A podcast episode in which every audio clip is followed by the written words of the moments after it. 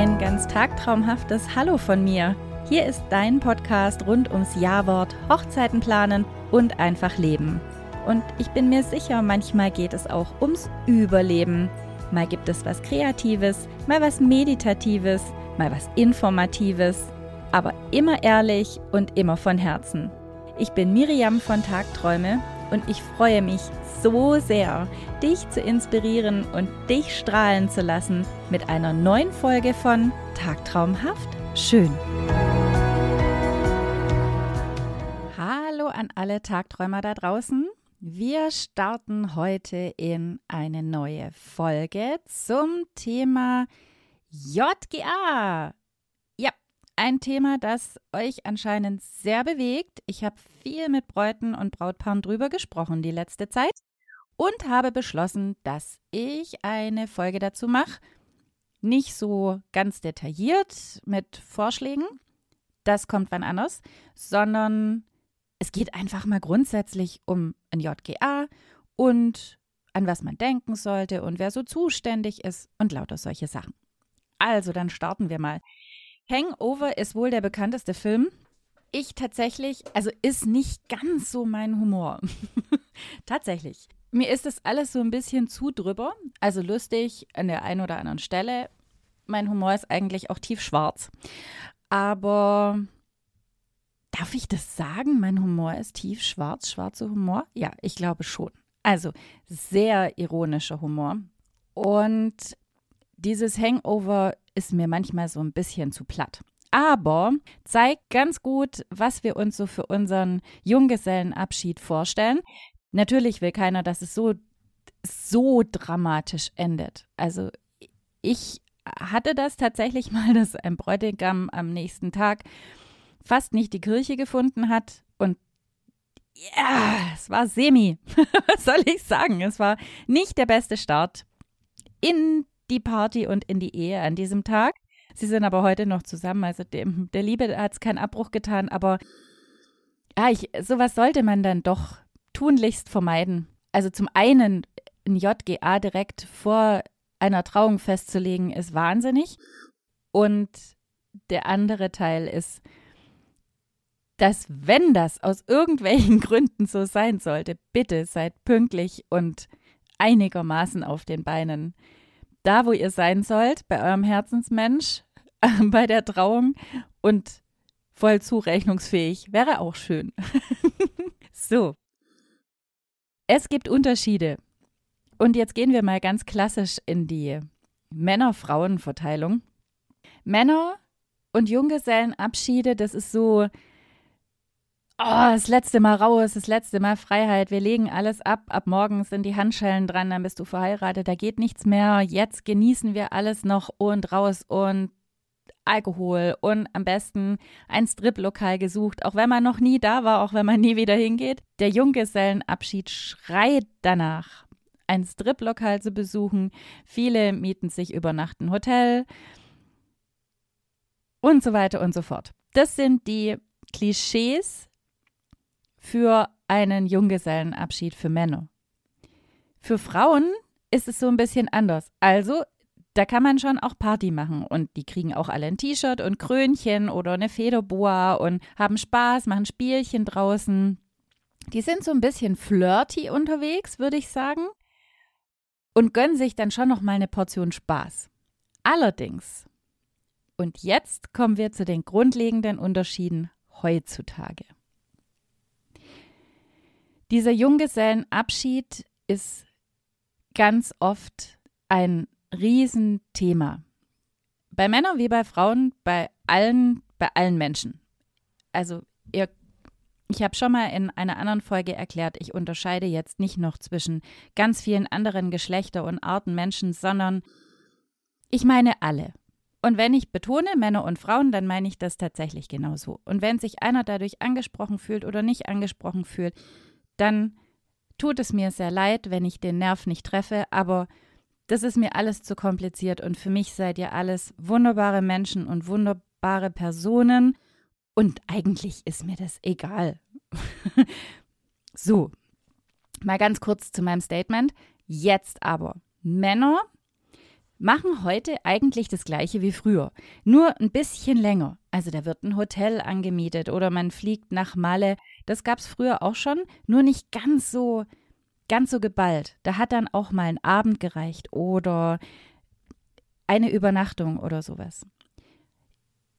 Jetzt ist es so, das bekomme ich ja von meinen Brautpaaren mit, dass man das sehr ausdehnt und da so ein Riesen-Event draus macht, dass man ein Hotel anmietet, dass man ein Erlebnis bucht, dass man sich Betreuer für Junggesellenabschiede in verschiedenen Städten dazu bucht, einfach weil auch inzwischen viel verboten ist. Also in viele Locations kommt man einfach nicht mehr rein, wenn man sagt, man ist ein Junggesellenabschied, weil es immer ausgeufert ist. Durch Corona war ja dann eh alles hinfällig, da war ja dann eh alles platt. Und nach Corona kamen einige Beschränkungen von einigen Locations, Lokalen und Bars, die einfach gesagt haben, puh, nee, also das machen wir nicht mehr, danach ist alles kurz und klein, danach wird hier die Party gesprengt, wir haben nur Ärger damit. Zum Teil sehr verständlich, weil man irgendwie denkt, man hat diesen Freifahrtschein an einem Junggesellenabschied.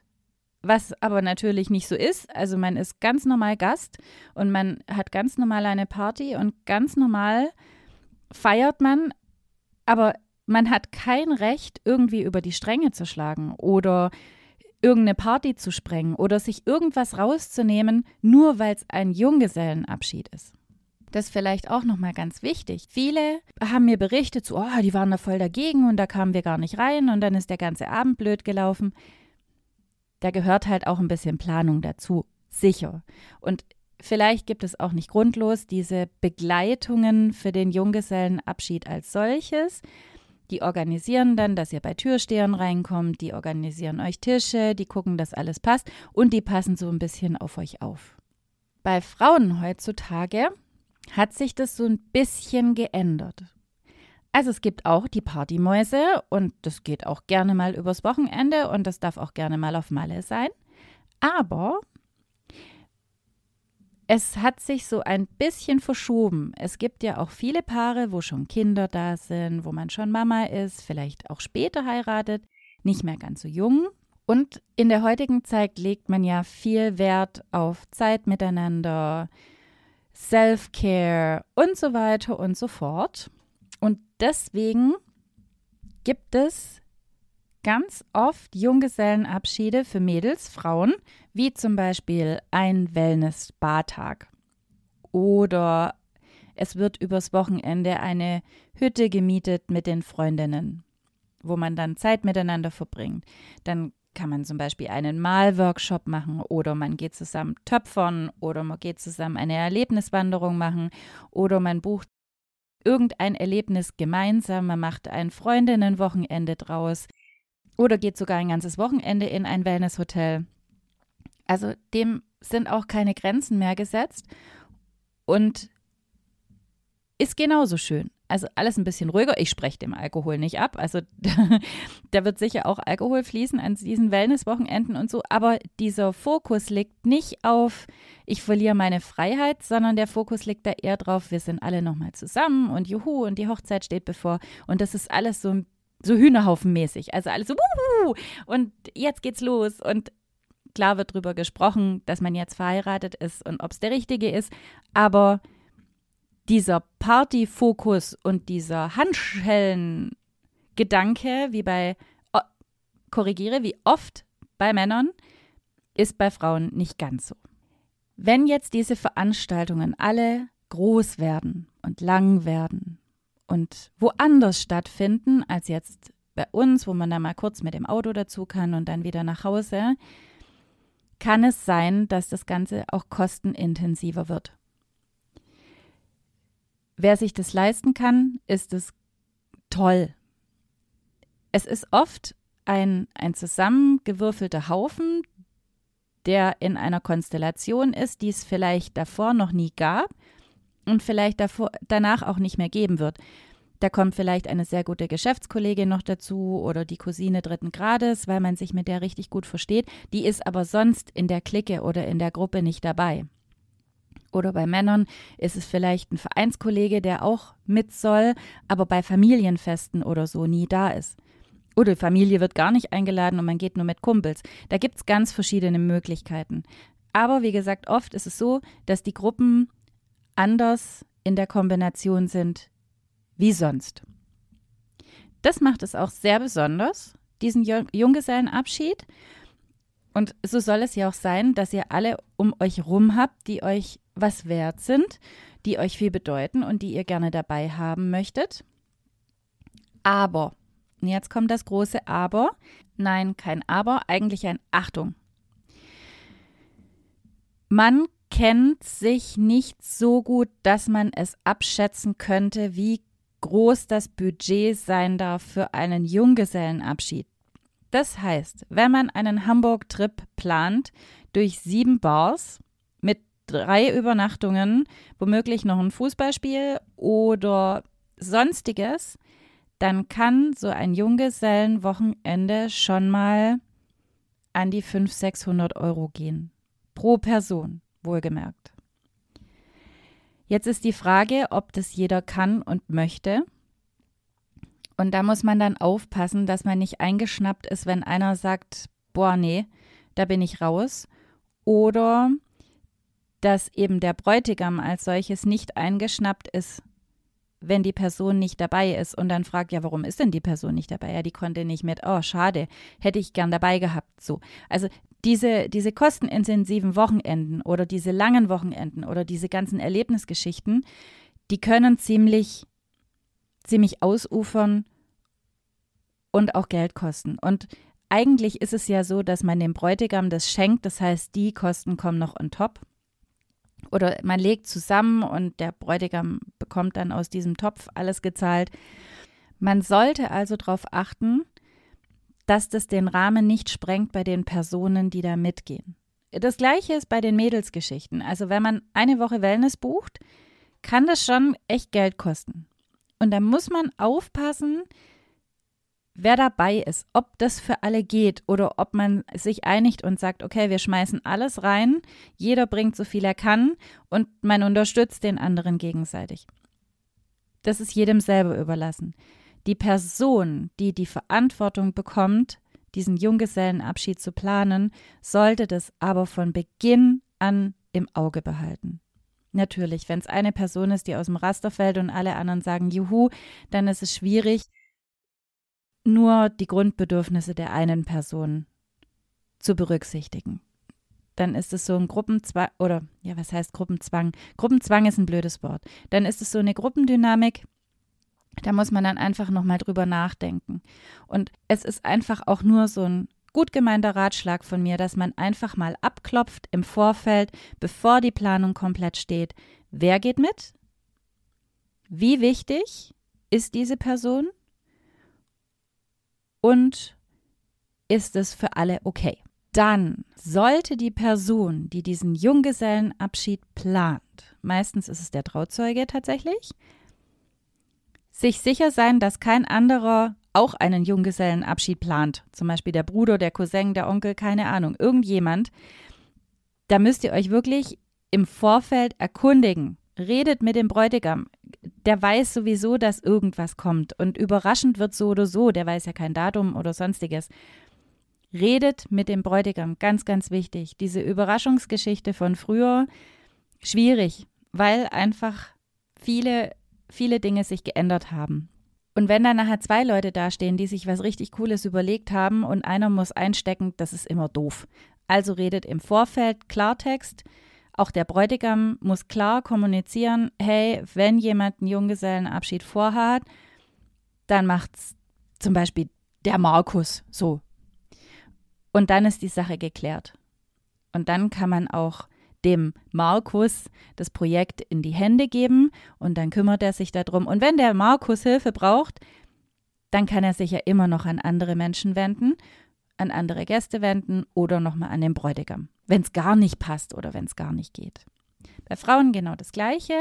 Auch Frauen sollten unbedingt kommunizieren, wer den JGA plant. Ist es die Trauzeugin? Vielleicht gibt es auch zwei Trauzeuginnen dann muss man wirklich im Vorfeld darüber sprechen.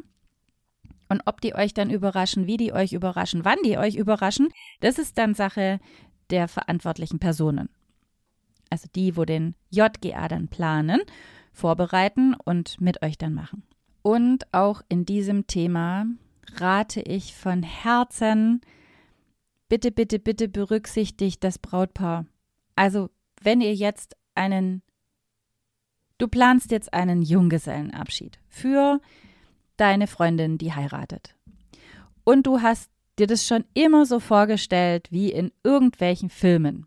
Eine rosane Limo mit Prosecco, mit Krönchen, mit Schleier, mit weiß der Henker was. Dann denkt doch bitte, bitte, bitte an die Braut, ob der Braut das auch gefällt. Also man kennt sich ja normalerweise ziemlich gut. Wenn jetzt die Braut sagt, für die du das planst, Ach, am liebsten mag sie ruhige Abende und gar nicht raus und andere Leute ansprechen draußen ist gar nicht so ihr Ding. Und ach, eigentlich wäre sie in kleinem Kreis gerne einfach nur und sie freut sich einfach nur und will einfach gar nicht. Dann solltest du nicht auf Teufel komm raus probieren, eine Mega-Party des Jahres auf die Beine zu stellen und zu hoffen, dass ihr das gefällt wenn eine Braut Wünsche äußert, in dem Fall deine Braut, dann solltest du das wirklich berücksichtigen. Ganz, ganz ehrlich. Das kann so nach hinten losgehen, hatten wir auch schon. Ein toller Junggesellenabschied war geplant. Ich, von der Beschreibung her, fand ich es großartig. Ich fand es so toll, kannte da aber die Braut nicht. Und dieser Junggesellenabschied war ein Desaster. Die sind quasi in ein Wellnesshotel gegangen. Die Braut hat davor noch nie Wellness gemacht. Die fand das ganz schlimm. Die wollte sich nicht anfassen lassen. Der war das alles ganz unangenehm. Die fand das ganz furchtbar. Viel zu teuer, Geldverschwendung. Dann war sie, ich glaube, laktoseintolerant oder irgendeine Allergie, Gluten. Ich, ich weiß es nicht mehr. Auf jeden Fall ging das Essen auch nach hinten los. Und danach war eine Party nachgeplant. Die Braut war nach diesem Wellness und Essen schon so pisst und so durch, dass die gesagt hat, sie fährt jetzt nach Hause und keiner würde sie kennen und hat's weinen angefangen. Und ich habe mit der Trauzeugin dann eine Woche später gesprochen und die hat mir das alles erzählt und war total aufgelöst. Und wir mussten uns eine Aktion einfallen lassen, wie wir die Braut wieder wieder runterholen und wieder wieder freundlich stimmen war schwierig, aber es hat geklappt und bis zur Hochzeit war dann alles wieder okay. Aber bitte behaltet, Männer wie Frauen, wie alle anderen Menschen, behaltet immer die Person, um die es geht, im Hinterkopf und die sollte im Mittelpunkt stehen.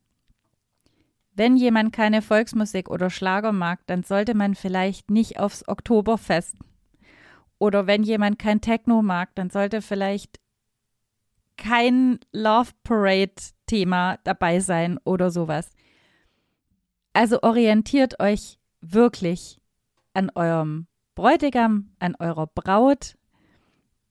Und wenn ihr das macht und ein bisschen drüber nachdenkt und auch die Gruppe beachtet und auch wenn eure Ideen super, super cool sind, das spreche ich niemand ab. Aber denke dran, dass du immer versuchst, nicht für dich diesen Junggesellenabschied zu machen, sondern eben für deinen Herzensmensch, für deine Braut, für deinen Bräutigam. Und wenn du das tust und in dich reinhörst, was wohl das Beste wäre, dann wird es ganz, ganz, ganz bestimmt ein ganz toller Junggesellenabschied. so, soweit von mir zu diesem Thema. Äh, wir gehen mal in anderen Folgen noch weiter in die Tiefe, was man genau machen kann. Heute belasse ich es mal bei dem Gedankenanstoß, um was es eigentlich geht und ums Allgemeine. Mein Fazit bleibt individuell. Hört auf euer Bauchgefühl und euer Herz und denkt an die Personen, die im Mittelpunkt stehen sollten, um die es eigentlich geht. Und dann würde ich euch empfehlen, meldet euch doch einfach für mein Newsletter an. Da geht es immer um ganz unterschiedliche Themen und da gibt es auch ganz oft den Link für meine tagtraumhafte Stunde, wo ihr mich dann auch ganz viele Sachen fragen könnt. zu sämtlichem, unter anderem natürlich auch zu einem JGA, den ihr vielleicht geplant habt oder Angst habt, dass es jemand für euch plant und nicht so richtig weiter wisst. Dann wünsche ich euch was, bleibt gesund und bis ganz bald. Ich möchte mich ganz herzlich an dieser Stelle für deine Zeit und dein Zuhören bedanken.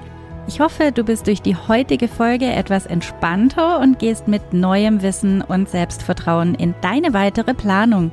Schau doch gerne mal auf meiner Webseite vorbei, tag-träume.de. Da findest du dies und das und ganz viel mehr, was dir bestimmt weiterhelfen kann. Wenn du trotzdem das Gefühl hast, dass dir alles über den Kopf wächst, bin ich gerne persönlich für dich da. Dazu buchst du einfach einen Gesprächstermin in meinem Kalender und wir hören uns sicher schon ganz, ganz bald. Den Link dazu findest du gleich in den Show Notes. Und dann sage ich bis zum nächsten Mal. Immer schön tagtraumhaft bleiben. Deine Miriam.